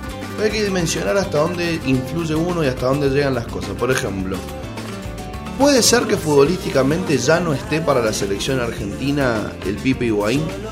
Puede ser. Ahora, estoy seguro que ese muchacho más no está ahí por todo el bullying que le hicieron que por si está o no está futbolísticamente porque se podría haber puesto a punto como lo hizo el Kun Agüero que tampoco estaba para estar y está. El Pipe Higuaín podría estar jugando acá y no juega acá porque dice ¿para qué me voy a ir a hacer mala sangre? Yo soy hincha de River. ¿Cuántos de River se fueron a la mierda porque no soportaron no las críticas, la exigencia? ¿Para qué voy a estar acá rabiando si yo puedo ir a ganar millones a China? Dijo Juan Fernando Quintero, si no jugar allá. Y es la exigencia externa, porque digo, que te mate Gallardo, como pasa el caso Lucho González, por ejemplo. Que Lucho González dijo, miren, yo puedo seguir jugando al fútbol, pero no puedo seguir jugando en un equipo de Gallardo. Porque no me da el cuerpo. Y de hecho siguió jugando. Pero él dijo, mira, está todo bien, pero no puedo jugar en este equipo. Bueno, perfecto, eso me parece bien. Me parece incluso una honestidad intelectual enorme. Ahora, que te vayas por la presión que te ejerce el, el periodismo, las críticas, me parece que nosotros no terminamos de, de tener en cuenta... Ojo, y esto no solamente aplicable al fútbol, aplicable al universo. Muchas veces no tenemos en cuenta el daño que hace nuestra opinión. Creemos que es cierto que somos todos libres de opinar, nadie está pidiendo opinión calificada ni nada parecido, pero sí opinión responsable. Saber que por más que vos tengas una idea, uno también tiene que medir de qué acusa al otro. Esto llevado incluso a nuestros enemigos, digo. Eh, vos diste, que me, me parece interesante, diste el caso de Bolivia recién. Y a mí, desde lo personal, me cierra por todos lados. De che, mirá, la verdad que se bancó un golpe de Estado. Y... Pero creo que hay que ser responsable para opinar. Y creo que es una. algo. Al menos esta es mi postura, digo. Creo que es algo de mínima sospechoso y que hay que investigar. Pero no voy a salir a decir, no, Macri le vendió armas a. Pará, investiguemos, veamos, charlemos. Veamos si Macri es responsable. Capaz que. Seguramente Bullrich lo fue. Digo, es muy probable que Bullrich lo, haya sido y que haya tenido que ver con que se haya bajado como candidata. Pero salir a putear a Macri gratis y decir, no, porque Macri, a mí me encantaría poder putear a Macri por esto y me encantaría que, que tuviese que pagar un costo político desde mi gusto personal nada más. Pero tengo que tener la responsabilidad para opinar. Tengo que tener responsabilidad de no, de no ir a mandar en cana a alguien que quizás no tiene nada que ver. Por más que a mí me hubiese gustado que tenga que ver. O por más que quizás hizo otra y de otra zafó. Está bien, probablemente haya hecho mil negocios oscuros Macri.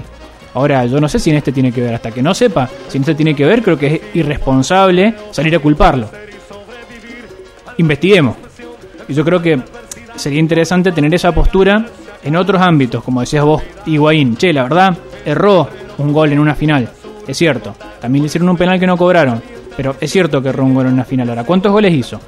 Entonces, antes de. ¿Cuántas asistencias le dio a Messi? ¿Cuántas veces nos salvó las papas? Entonces, antes de salir a crucificar a un tipo, frenemos la pelota y veamos, che, ¿cuánto daño puedo hacer con esta opinión? ¿Cuánto daño irreparable puedo hacer con esta opinión? Porque agradezco que haya gente como Messi o como el mismo Di María que ha aguantado quizás más críticas que Messi. Porque de Messi, aunque sea, se decía, es un gran jugador en Barcelona y nadie duda de su talento. A María se le dijo, vos no podés jugar en la selección directamente. Que esos tipos tengan la constancia de volver y tengan el premio de ganar una copa me parece muy lindo.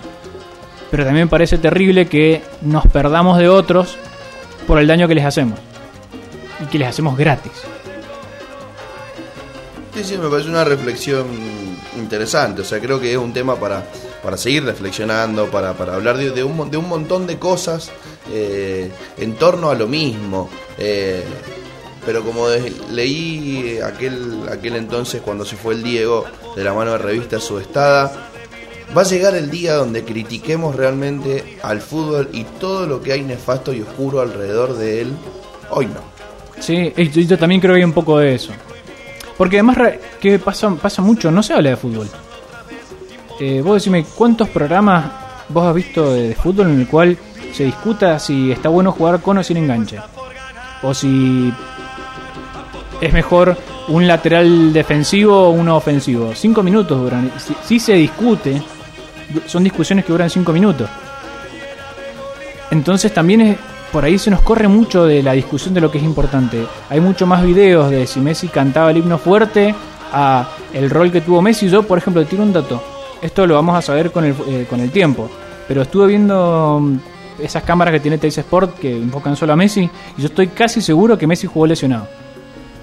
Por detalle de cómo corre y qué sé yo, pero no digo que se lesionó. Para mí entró lesionado a jugar.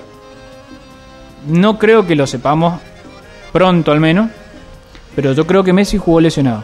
Como Cuti Romero jugó lesionado. Que ese se sabía que jugó lesionado y que aguantó hasta donde pudo y después entró Pesela. Pero estoy casi seguro de que Messi jugó lesionado y que en parte el gol que se pierde es porque ya no le da más el- una de las piernas. Porque hay una Sí, sí, porque se cae. y se, le queda, cae. se le queda un pie. Se le cae para ese lado. Para mí Messi jugó lesionado. Y no, no discutimos esas cosas, ¿no? Discutimos si Messi canta el himno, si, si llora o no llora, que me parece muy bonito, que, que hable con la familia y qué sé yo. Pero no se discute de fútbol en el sentido táctico del fútbol. Sí, aparte se empiezan a se, se, se- mezcla, se tergiversa, uno corre el riesgo siempre de ser absolutista cuando usa palabras como la gente, la gente, la gente, el pueblo y demás.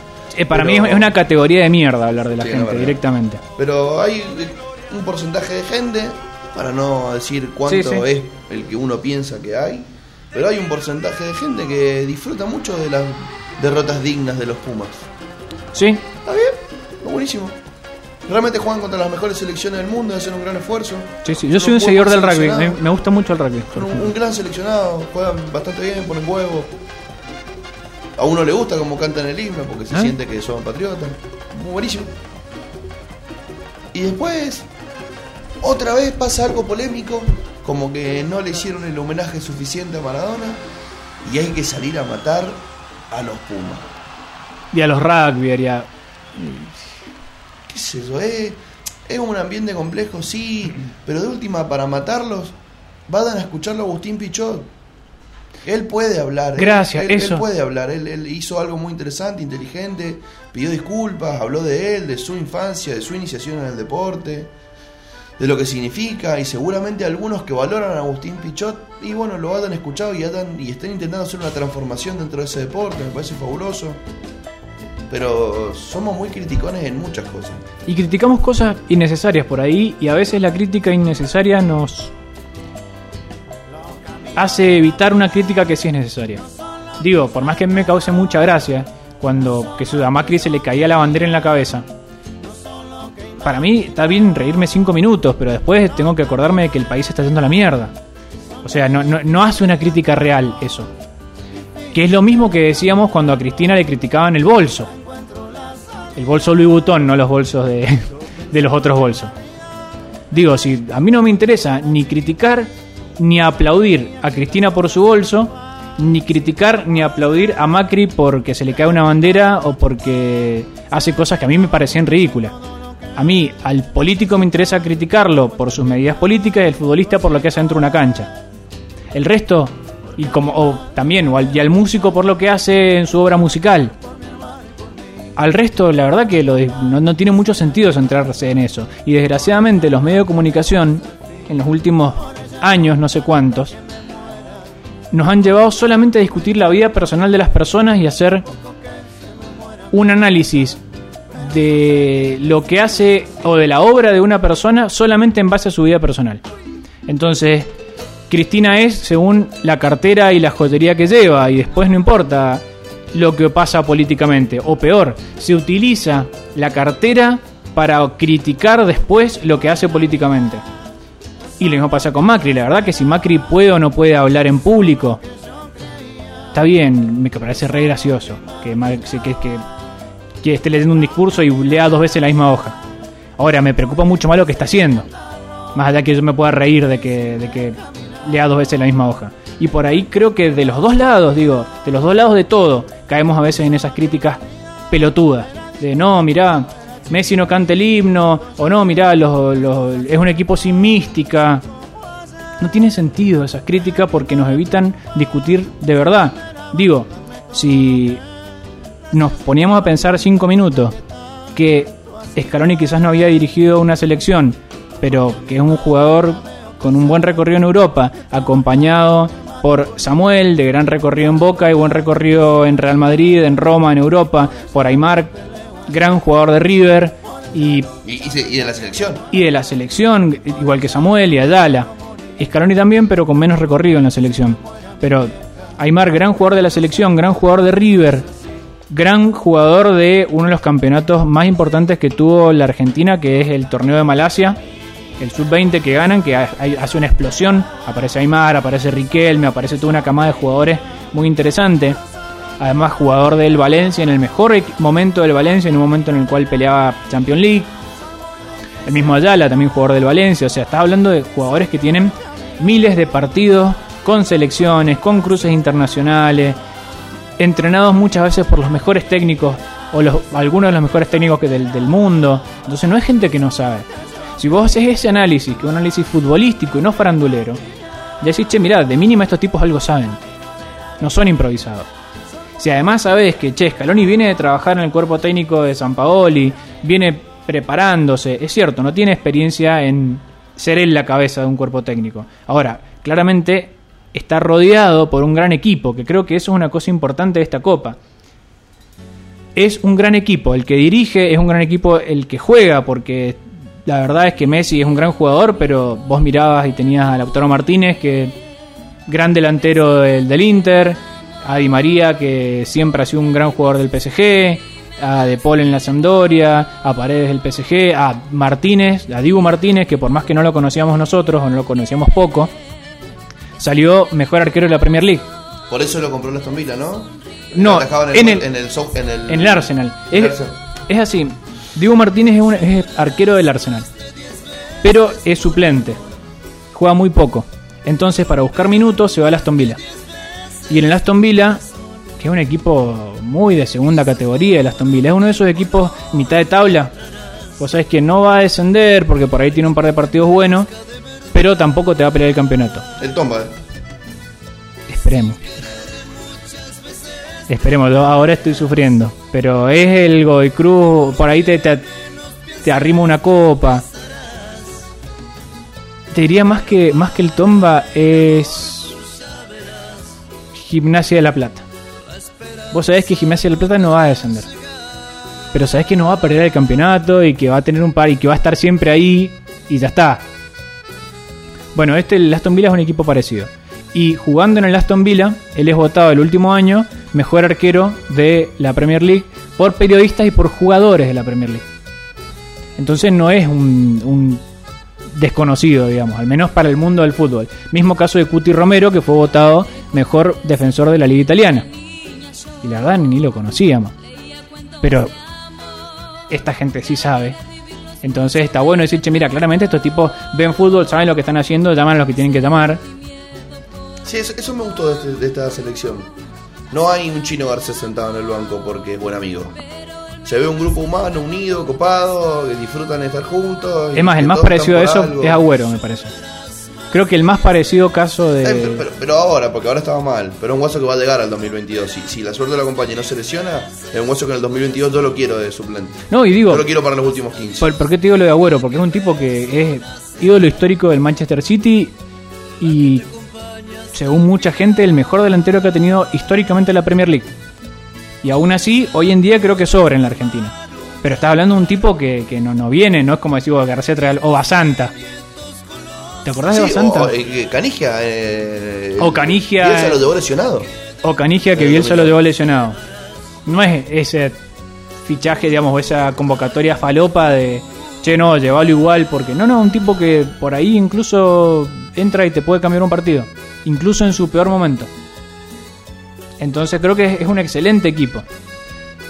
Creo que la, un poco la, el mensaje de lo que ocurrió es, eh, como decía un gran hombre, la organización vence al tiempo.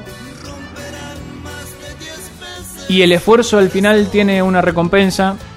Y además nadie se salva solo. Por ahí nosotros le pedimos mucho a Messi de no, ganame la copa Messi. Y termina el equipo ganando la copa. Porque Messi juega un partido que para Messi es malo. Para cualquier otro es un partido normal. Pero para lo que venía jugando Messi el último partido no fue bueno. Y terminas hablándote de Paul, que Paul hace un partido que es para poner un cuadro directamente. Y haciendo el gol de María, que era el tipo que, que nadie esperaba que hiciera un gol, criticado de no, mirá, va a entrar Di María de arranque, que no ha estado mal, pero que es mejor que entre media hora. Entra, te hace el gol. Y todo muy escaloni. Gol primer tiempo, después Bueno, contra. no, no, no nos metimos atrás. O sea, se adelantó Brasil y muy bien, y por eso perdimos en la mitad de la cancha. Pero no fue una elección para mí meternos atrás como Simlo. En otros partidos, para mí sí fue una elección meterse atrás. Puede Que ser. igual el otro día hablaba con un amigo hincha de Boca y me dijo, me dice, mira, ¿sabes quiénes critican esto de, de, de que la Argentina se mete atrás y todo? Me dice, en su mayoría son hinchas de River. Me dice, ¿y sabes qué? Me dice, hermano, yo te voy a decir algo. No es normal. Me dice, no es normal. ¿Vos viste la Eurocopa? No, yo no la vi. No es normal, hermano, me dice. Lo que está haciendo Marcelo Gallardo me dice, no es normal. Sí, los yo- equipos vos- regulan. vos sabés que te iba a Los decir equipos no van exactamente los eso. 90 minutos para adelante, no. Te iba a decir eso. Y mira, ¿querés, querés que te diga algo como. eh, yo no soy hincha de River, pero sigo mucho a River. Tengo, principalmente porque mis amigos en su mayoría son hinchas de River, entonces ya está la costumbre muchas veces juntarme a ver partidos con ellos y qué sé yo. Gallardo también regula un montón. Es cierto que por ahí Gallardo te tira. Mira, Gallardo lo que hace es. Hasta es, pare- es parecido al método Scaloni, pero con una variante. Es muy parecido a cómo jugó Argentina con Brasil, lo que hace Gallardo. Es, yo voy y te meto un gol. Y después regulo. Pero regulo presionando. Y en la que te equivoques te meto el segundo. Pero muchas veces River no es que mete el gol e inmediatamente sale a buscarte el segundo con lo mismo. No, frena. Y dice, bueno, ahora vení vos un poquito. Y aprovecho el espacio. De hecho, si bien se putea y, y está ese, el chistecito de Boca siempre juega a la contra y que el River de Gallardo juega mucho a la contra. Y sale mucho. Pasa que no juega a la contra del pelotazo del arquero. Juega a la contra de la recuperación en mitad de cancha. Borré es un gran recuperador de pelota. Creo que más, incluso eh, para Gallardo la importancia que tenía Borré era la importancia que tenía como recuperador de pelotas molestando a los defensores. Entonces es un planteo que también va a recuperar. Klopp juega lo mismo. A recuperar una pelota y te, te mete un contraataque y te, y te gana. Y con eso el Liverpool salió campeón de una Champions. El fútbol ya no, no es el tiki-taka de Guardiola, digamos. Y la verdad es que, como, como decía tu amigo, ningún equipo, por el ritmo físico que tiene, puedes aguantar 90 minutos de tenencia, de posesión y de pasar por encima del rival. Por ahí podía pasar hace 20 años en los cuales las tácticas eran desconocidas, los métodos de entrenamiento eran desconocidos. Hoy en día todo eso está mucho más democratizado porque la selección de Ecuador son jugadores que vienen de jugar en Europa muchas veces, entonces no son tipos como pasó en otros mundiales que te tocaba, mira, me toca con Camerún y hay gente que jugaba en la liga camerunesa y que no tenía la menor idea de cómo marcar a Maradona. No, es gente que te conoce, que juega con vos durante el año, que juegan en otros clubes muy prestigiosos. Entonces el fútbol hoy en día está muy parejo. Francia, que es último campeón del mundo, pierde un partido con Suiza. Que Insólito encima. y, y vos decís, ¿qué hace Suiza? Además de chocolate y relojes. Y, y ser un paraíso fiscal. Y ser un pa- eso, eso hace ser un paraíso fiscal. Pero y juegan 10 veces más, que eso también es importante, juegan 10 veces más y yo creo que 9 las gana Francia. Bueno, justo tocó la que gana Suiza. Mal año. ¿Eso hace que Francia sea peor equipo que Suiza? No. Si nosotros hubiésemos perdido el sábado contra Brasil, ¿eso hace que Argentina sea un mal equipo? No. Sigo contra Colombia en los penales. O contra Colombia en los penales. Que vos me decís, che, no, que la verdad es que contra Colombia lo podríamos haber ganado tres veces antes de llegar a los penales. De todos modos, eh, yo estoy muy de acuerdo con lo que dice Barsky, que los penales no son una, una lotería, ese dicho de los penales son una lotería. Los penales son una lotería cuando vos no tenés un arquero como Martínez, por ejemplo. O cuando... no- Démosle un par de definiciones por penales más antes de decir eso. ¿Cómo? Démosle un par de definiciones por penales más antes de... Eh, mirá, penales de Martínez. A Chile se lo ataja. En el Arsenal y en el Aston Villa tiene muchos penales atajados. Y el otro eh, recuerdo de Martínez atajando es una final sub-20 sub-17, perdón, Brasil-Argentina, en la cual le ataja tres penales a Brasil, pero nosotros erramos cuatro. Ah, un atajador de penales sería. Es un gran De hecho, hay un. Cuentan una anécdota que cuando lo llaman, le hacen un reportaje, pues quién puta es Emiliano Martínez. Entonces le hacen un reportaje de, bueno, mirá, sí, mirá, sabemos que ataja en el Aston. Entonces, una de las cosas que le preguntan es, che, ¿y vos cómo sos atajando penales? Porque tenemos esa duda, no tenemos un atajador de penales. En- Y él responde, ya me van a ver atajando penales, pero soy muy bueno. Y se le, medio que le dijeron, ¿qué le pasa a este pibe?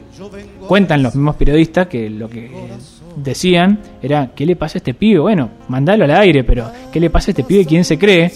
Y después se ponen a buscar y resulta que sí, el, el vago es un atajador de penales. Es un gran atajador de penales. Yo creo que lo que la, la- la frase tiene un poco de sentido en cuanto a que hasta el más bueno la puede errar. No, por supuesto. Es verdad que el arquero se puede preparar, los jugadores se pueden preparar, pero los penales si- siempre tienen un poquito de esa carga de, de- de- de- de mística, suerte. En un momento, la, la gran rivalidad del fútbol argentino, River o Boca, River, nosotros, nosotros hincha de River sabíamos que nos tocaban los penales y probablemente perdíamos. Era casi, casi, casi probable. ¿Y pero por qué? Y Boca ganaba, hermano. ¿Por qué? Estaban acostumbrados, me parece. Uno se acostumbra a perder y se acostumbra a ganar. Cuando Entonces vos- la, pre- la presión con la que iba a patear un jugador de River era mucho más. Bueno, es- entonces no es, no es suerte. Hay factores, y estaba Bondancieri el arco, por ejemplo, que era un tipo que sabías que tapaba penales. Y iba a patear Tevez, Riquelme y Donet, que sabías que eran tres pateadores de la concha de lora, después aparecía Schiavi que te fundía el arco. Entonces sabías que, che, de mínima hay tres o cuatro penales que va a ser difícil que alguien los tape. O los tiran afuera por un milagro, pero anda a ser que Riquelme erre un penal. Entonces creo que objetivamente había cosas para que hacían pensar a un hincha de River, che, la verdad que vamos a definición, con eh, definición por penales, hay tres o cuatro penales que ya lo tienen adentro de ellos, y encima tiene un arquero que tapa, mierda. No es una ruleta, después como decís vos, te puede pasar, te resbalaste y la tiraste a la tercera bandeja, o como le pasó a De Paul con Colombia, que el, el tiro de Paul está a medio centímetro de ser un golazo, después se levanta un montón, pero pasa muy cerca del ángulo. Es a medio centímetro de, de ser un golazo inatajable y la mandaste a la tercera bandeja. Puede pasar. Ahora, en la mayoría de las veces, mientras vos más te prepares y más sepas, mejor te va a ir. Después tenés el caso contrario de, de la suerte, que es como charlábamos de mm, la copa esta del Villarreal contra el Manchester City, que patearon 11 penales, que mucha, muchos de los tipos le preguntaban después a los del Villarreal, che, ¿y vos hace cuánto venís ensayando penales? Y dice, no, yo no pateo un penal desde juveniles. Pero estaban con la cabeza muy puesta en ganar. Y fueron a patear con una confianza enorme. Entonces, Entonces, como el New del Boca también. el New del Boca. Metieron, creo que 12 penales. Pero eh, hay mucho de, de la, de la confianza, del momento. Eh, por ahí es medio un análisis raro, pero los momentos psicológicos afectan un montón. Yo creo que. Bueno, eso es lo más difícil de estos torneos cortos. Que se juega cada muy seguido, eh, depende de cómo están esa semana, qué les está pasando, cómo vienen, y, influye mucho, es como todo, o sea, un- un- uno que es de las ciencias sociales siempre le gusta tratar de decir que todo es más complejo. Es Esto- que esto es, es- muy complejo, es esto es que muy complejo, es más complejo que Es solo la eso, mejor, es pero- la mejor forma de zafar de una discusión. Vos decís, no, porque viste que la verdad es que la inflación se produce por la emisión monetaria. ¿Cuál es la respuesta? Es más complejo. Sí, sí, sí, sí, sí. Pero bueno, a ver, realmente es bastante complejo el mundo del fútbol y, y una última que quiero tirar, por más que dije que hoy no, eh, prestémosle atención, quienes tengan Instagram y ganas, hay una viñeta de soy.mora, soy Mora, que es una, una piba viendo el fútbol, el partido de fútbol con su pareja, o así lo entiendo yo, y le dice, che, está todo muy bonito, pero ¿qué onda el festejo de Dibu Martínez el otro día, no? Ay, che, la verdad que qué verga esto, tener que hablar de esto ahora. Pero es un gran momento hoy que arrancamos con el videito de Flavio Azaro haciendo así también. Tratemos de un pedido humilde del gordo Luan del monstruo de las mañanas. Yo, vos ya sa- sabés que antes que termines yo voy a rebatir lo que dije- lo que lo que sea que digas a partir de ahora va a ser rebatido apenas lo termines de decir. Pero porque ya, ya estoy como Dejemos de utilizar festejos que pueden llegar a herir susceptibilidades. Mira, yo lo que puedo decir al respecto es lo siguiente. Toda persona que se queja del Dibu Martínez es porque nunca en la vida ha visto un partido de fútbol. ¿Por qué? Ahora se sabe porque no hay público. Entonces escuchamos al Dibu Martínez diciéndole yo te conozco. Busca una definición de 1992 y vas a ver al arquero hablándole al delantero. O vas a ver al delantero hablándole al arquero. Eso y todas las personas que hemos jugado principalmente fútbol en cancha de 11, sabemos que eso ocurre. O Sí, que hemos bueno. jugado torneos de fútbol. te entiendo, Digo, te- una, una cosa es el fútbol con amigos, que no, le, habrás un chiste, digo. Pero Eh, es, eh, a ver, yo soy deportista no del fútbol, del ámbito del hockey sobre patines, y cada vez que ganábamos un partido a alguien que venía de afuera, le cantábamos que se iban para su casa con el culo roto. A lo que me refiero es que por ahí, eh, ya que los festejos son importantes y, se viralizan los festejos que son lindos, como el bailecito del Papu, bailando como el Papu, el Papu mete un gol y tiene que bailar así porque necesitamos que festeje el gol así. A mí me gustaba mucho, por ejemplo, cuando metía un gol de afuera del área, eh, dar vuelta el palo de hockey y hacer como que no veía.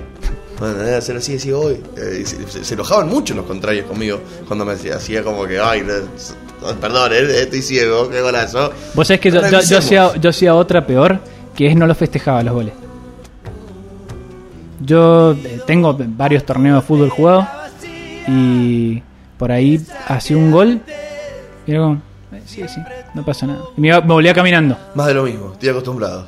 Hay un- una vuelta, jugamos un partido ultra final de, de un torneo y tuve la suerte que un poco de pedo, pero salió un gol lindo. Y pum, gol. No, gol, gente gritando afuera, hinchada, todo. Listo, che, saludo, manito el que me dio el pase. Salimos caminando, no pasa nada. Pues es loco, ¿qué te pasa? no? A mí me gusta más porque es para el otro de, bueno, sí, loco, no pasa nada, es un gol. Después jodeme, después que chupa un huevo. Eh, es interesante como uno trata de complejizar todo. Revisemos un poquito los festejos, los cantos. A mí me pareció muy interesante el momento que se Yo, prohibieron ciertos cantos. Yo creo que- Y ahí dejaron de ser folclore. O todavía podemos cantarle que se cagan en la vereda y se limpian con la mano. mira, yo creo lo siguiente. Creo que mm, hay que trazar una línea, pero hay que tener muy claro dónde está esa línea. ¿Cuántos sudafricanos se quisieron ir, boludo, de... Bueno, no son sudafricanos. Eh, ¿Cuántos... ¿Cómo, se llama cuando uno es af- af- afro, afro, afro algo? Afrodescendiente. ¿Cuántos afrodescendientes, eh, boludo, vimos en partidos de Europa irse porque le estaban cantando cantos racistas en la tribuna? Más de uno, boludo. Pero hay una, para mí una diferencia gigante ahí entre Europa Estos y son la- negros y no son mujeres. También, no, no, señor. Eh, para mí una diferencia gigante entre la cultura del fútbol latinoamericana y la cultura futbolística europea. Mirá, para mí lo que ocurrió al final de Neymar y Messi, que terminaron y se abrazaron, es la cultura del fútbol latinoamericano. Adentro del partido te matás. Te matás, te puteás, y si Messi tenía que putearse con Neymar, se van a putear y si- de hecho, hay una imagen de los últimos minutos en los cuales Messi le mete una patada a Neymar. Terrible. Y, es Messi, son re amigos. Ahora, estamos compitiendo. Termina esa competencia, nos abrazamos y está todo bien. Y hay ciertos límites que no se cruzan. ¿Por qué pasó lo de Colombia? Porque Colombia lo gasta a Uruguay. No, y además porque termina lo faja a Ma- a Martínez Y termina porque entonces decís, che, mirá, hay ciertas líneas que cuando las cruzás, vos decís, bueno, vamos a jugar así. Yo me acuerdo, perdón por anécdota futbolera. Pero, pero digo, ahora no lo estamos, no lo estamos criticando y, y- y- y te dejo seguir con tu anécdota. Eh, ojalá en algún momento se critique, eso es lo único a lo que yo voy, porque che, en un momento era re divertido, qué feo ser bostero y boliviano. Después se prohibió, eh, prohibieron el folclore. Hoy entendemos que no hay que cantarlo, está mal decirle a alguien que y boliviano. Bueno, después festejamos que no lo estamos juliando, que le estamos ganando. Eh, lo pedí humilde, ojalá. Dentro de 20 años el festejo pase por otro lado. Sí, yo creo que al menos, o al menos no me parece tan terrible que la línea esté ahí. Me parece que no hay que moverse un centímetro de ahí porque ahí ya es... eh, hay, un- hay un abismo. A medio centímetro estamos parados creo que hay un abismo. Pero creo que en la medida que entendamos que es solamente dentro de la cancha y que terminado el partido nos abrazamos y está todo bien, que eso, te repito, es una cultura muy argentina, muy latinoamericana. De hecho, en gran, en gran medida estuve viendo medios Llega, se viraliza, boludo. Que la, que la, que, que- la chupen de Maradona. Bueno, pero te- mira, te, te doy- te-. ¿por qué ¿Sabes te digo que mañana van a atajar penal y van a festejar como el Diego Martínez? Todos, todos. sí? Todos. Como en su momento, digo, eh, estaba la idea de el pato, vos atacabas, el que atajaba decía el pato, porque el pato van a decir y era el arquero. Está bien, yo Hasta entiendo. el eso. pinche de River lo sigamos cuando jugamos. Sí. Ahora, yo creo que mientras se entienda que hay una línea y que esté clara esa línea, y que así como vemos a Diego Martínez hacer gestos y qué sé yo, también veamos a Messi abrazándose con Neymar y entendamos que hay una línea, pero que después está todo bien, es sano. Y que está bueno, como decís vos, che, bueno, discutámoslo, pero me parece que es muy distinto a gestos xenófobos, gestos misóginos o gestos racistas. Creo que hay una cuestión de cultural del fútbol de bueno, dentro de esta cancha todo esto está permitido, pero no más que esto. Y entendiendo que cuando se termina esto, somos todos amigos y además en el caso de Argentina y Brasil, por ejemplo, que se cagaron a patada, mira, Paredes, Buena Sí. de Bolsonaro ahí. La única rivalidad que tenemos nuestros dos países es la que se va a ver ahora el domingo en el sábado en el Maracaná. sí, Buena de Bolsonaro. Sí, sí, bueno, también está bueno decir esas cosas. Está digo, bueno. También está bueno que haya perdido Brasil porque había una politización de la Copa América y medio que había mucha gente bancando a Messi y bancando a Argentina. De hecho, varios jugadores de Brasil salieron a decir, che, loco, aguántennos, lo cual nos parece muy raro. Pero porque había había una politización tan grande de la Copa que era como la selección de Bolsonaro. Entonces mucha gente en Brasil ya había, estaba en, postura de, che, bueno, que gane Argentina. A ver si este se calla. Y de hecho estuve viendo relatos de, varias partes del mundo y había como una idea de que gane Argentina, había hay relatos ecuatorianos, uruguayos, eh, las tapas de los diarios uruguayos directamente ponían, "Va, dale botija con la foto de Messi, de dale, te, te toca hermano. O sea, había una cuestión medio de que un montón de gente quería que ganara la Argentina, hasta el árbitro. Que el árbitro, no vamos a decir que nos dio una mano, porque no sé si nos dio una mano, pero de mínima no cobró para Brasil. La que- que lo vamos en línea. muy bien. Aparte, muy bien en línea. Muy Lo bien en lo línea. vamos. Porque el tipo no ni siquiera fue al bar. El VAR levantó la bandera y le dijeron, no, pero el VAR, no, no, no, es offside, hermano. Después el VAR demuestra que fue offside. Pero una seguridad del tipo nos revivió. Y aparte, digo, no, no veas que cuando no viste el gol, no tuviste adentro la sensación de, y sí. Porque veníamos, Era obvio. veníamos un poco en, por lo que nos había Bueno, pasado. Son, son las cosas que cambia. O sea, eh, eh, la película. mm, No me acuerdo cómo se llama. Eh, bueno, eh, la que quería decir era muy buena y más vieja. Efecto mariposa. Vamos con una más nueva, similar. Corre Bueno. o la corre, perdón. Corre la Corre corre. la corre, sí. Gran película. Si el gol de Messi, que cerró al final, hubiera ocasionado la derrota de la Argentina, porque de contragolpe plum nos, nos metían ellos, empatábamos, íbamos a penales, perdíamos, hubiera sido la catástrofe mundial. ¿Sí? Pasó desapercibido porque ganamos igual. Sí, yo creo que Y sí. si hubiera sido gol, Y si hubiera sido gol, hoy hay 10 veces más porcentaje de gente que se lo está tatuando. Hay gente que, que le pone a su hijo Lionel Messi. Nombre Lionel, segundo nombre Messi, directamente. Sí. Como el tipo que le puso Celeste y Blanca a la hija. No, no lo había visto. Blan- Blanca era Blanca y Celeste. Eh, hincha de Racing. El tipo. Pero bueno. De todos modos, o sea, si bien estoy de acuerdo con vos, con che, loco, discutamos las cuestiones del fútbol, porque hay otras cuestiones que sí son muy interesantes discutir, como las iniciaciones, como los ritos que tienen los planteles, como un montón de casos de violencia y de. Hay muchas cosas que son interesantes discutir. No creo que sea justo agarrársela con el Dibu Martínez cuando hay otras cosas mucho más importantes que son injustas dentro del fútbol y que creo que está bueno que discutamos. Abran la tablet de Natacha Hyde. Claro, ese tipo de cosas, por ejemplo. O sea, por ahí, por eso yo me, me- me- me violento cuando escucho estas críticas. Bueno, acá nuestro ex eh, partícipe de este programa y actual oyente del mismo dice: Lo del Dibu, quiero decirles una cosa: la obscenidad solo se le castiga a las expresiones populares, porque se critican solamente las expresiones populares.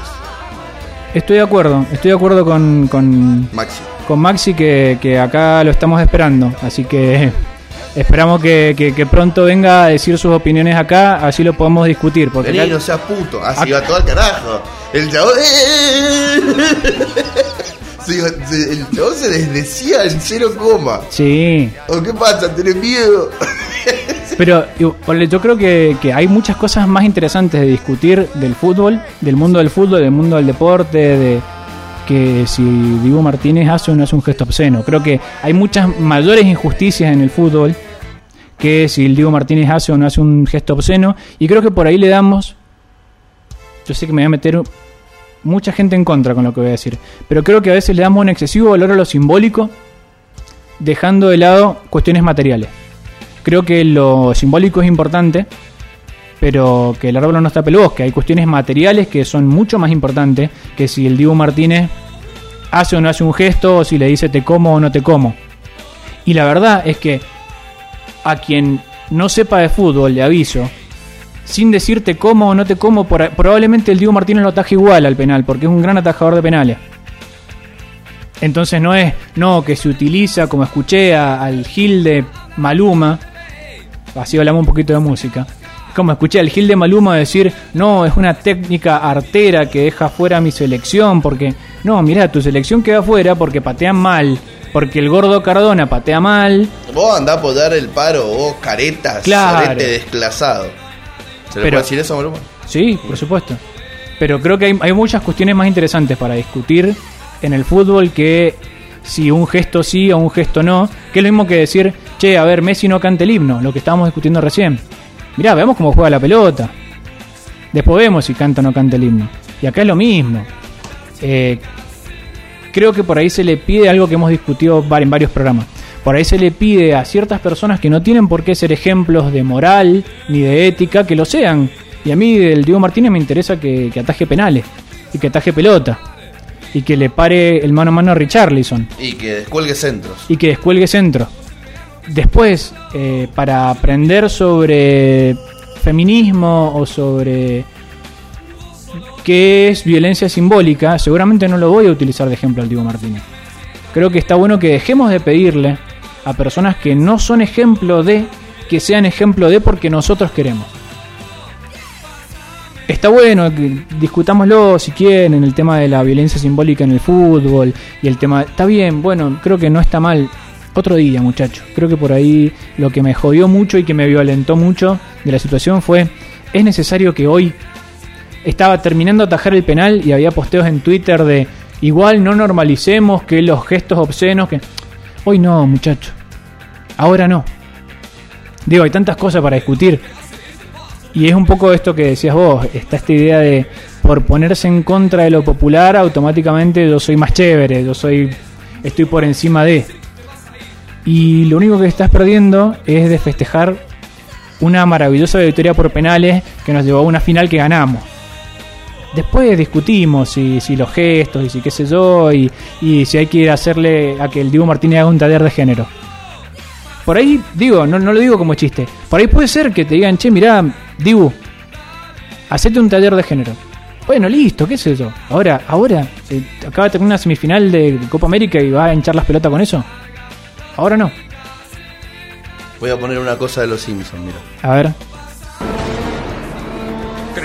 Que el último profeta de Dios, Bart Simpson, predicó un mensaje de tolerancia y amor. Creemos que el santo Bart predicó un mensaje de entendimiento y paz antes de ser traicionado por su fiel seguidor, Milhouse, y despedazado por trineos de motor hasta que murió. ¡Cómete mis pantaloncillos! Caguabonga. Y así termina un gran capítulo de Los Simpsons. Y si queremos, con este tema, puede terminar un gran monstruo de las mañanas. Que le pedimos disculpas a la gente que nos ha escuchado hoy. Si alguien nos escucha por primera vez hoy, esto no es nuestro programa. Podría hacerlo, pero no lo es. Podría serlo. Hoy ha sido catarsis de Copa América, nada más. Gente contenta que, que ha tratado de, de- de- además de decir, che, estamos muy felices, porque es la verdad, estamos muy felices. Yo por primera vez puedo ver a la Argentina campeona. Viste que eran cosas que pasaban en el FIFA nada más. Medio que uno jugaba al FIFA para... Para eso. Para sí, sí, sí, era, a ver, che, voy a jugar un mundial. A ver si veo a Messi levantar una copa con la selección. Bueno, lo pudimos ver en vivo. Eh, creo que para alegría estamos todos contentos, no hace falta que le digamos nosotros, sí, nosotros también estamos contentos. Listo, no, no, no hace falta más que eso, pero hemos hablado un poco de la Copa América, hemos hablado un poco de nuestras sensaciones, del fútbol, de la violencia simbólica, de Gran Hermano. Hoy fue una charla de, de- de bar Sí, en vivo. sí, sí, de bar con, con, Con B, B alta. con B alta, no de la otra, que son charlas horribles. Yo creo que sí, ha sido una charla de bar, así que ya la semana que viene probablemente volvamos a hablar de música. Hoy la verdad, el humor para lo único que estaba era para decir salud campeones. Vamos, Argentina. Nos vemos el lunes que viene. las provincias unidas del sur.